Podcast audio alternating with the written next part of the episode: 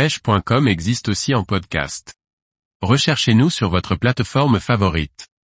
Pêche en kayak, se servir du courant de marée pour réussir sa session. Par Paul Duval. Lorsque l'on pêche en kayak, il est important de savoir se servir des différentes conditions rencontrées. Le coefficient et le courant de marée doivent être pris en compte pour réussir techniquement sa session. Après avoir travaillé la bascule de marée dans le précédent article, nous allons nous servir d'un fort coefficient descendant pour réussir cette session. Et cela en limitant les remontées de dérive. Pour planter le décor de cette session, la météo était clémente, pas de brume, pas de vent, un plan d'eau calme, mais un coefficient de marée de 86. Avec un début de bascule à partir de 6h30 et un renforcement des vents vers les 14h, heure à laquelle nous serons sortis de l'eau. Pour cette sortie, nous sommes deux. Un collègue, avec qui je sors sur l'eau de temps en temps et qui possède aussi un kayak propulsé, m'accompagne. La mise à l'eau est prévue à 6h30, nous avons droit à un lever de soleil un peu brumeux, mais la visibilité est bonne. Direction les spots au petit large et comme d'habitude, nous traînons des poissons nageurs à grande bavette pendant le transit, nous ferons un bar chacun avec cette méthode. Il nous faut une bonne heure pour nous rendre sur le spot convoité. De temps en temps, nous grattons le fond en fonction des échos au sondeur, pas mal de mérous bretons monteront au kayak.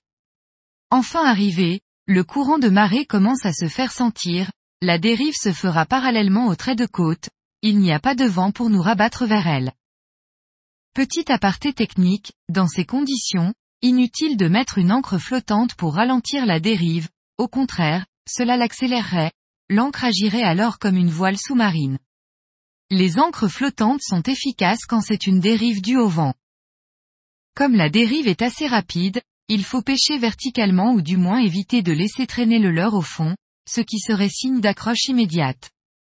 Trouvez le bon grammage et lancez quelques mètres devant la dérive pour toucher le fond à la verticale du kayak et relever de suite, après la prise de contact.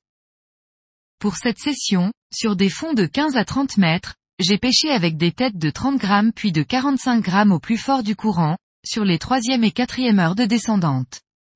Nous travaillons la dérive sur environ 500 mètres, la ralentissant de temps en temps en nous servant de notre propulsion. C'est un des avantages des kayaks propulsés pour la pêche, cela nous laisse les mains libres. Les premiers poissons arrivent assez vite, ce sont de jolis lieux qui ne résistent pas aux imitations de l'ançon. De temps en temps, nous remontons nos dérives, cela prend environ une dizaine de minutes pour les plus longues, sur les deux heures les plus délicates. Le plus gros de la pêche se fera sur les deux premières heures.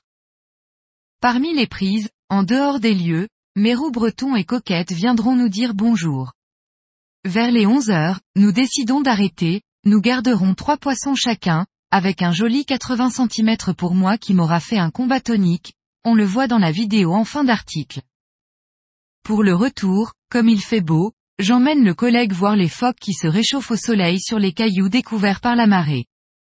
Nous resterons à bonne distance pour éviter de les faire plonger en nous approchant trop près. L'eau est encore froide et inutile de les obliger à se mouiller pour rien.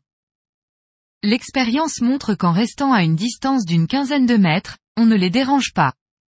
Nous continuons jusque Stagadon, belle plage de sable blanc, dans des eaux turquoises où nous prendrons notre casse-croûte avant le retour vers la mise à l'eau. Encore une belle matinée.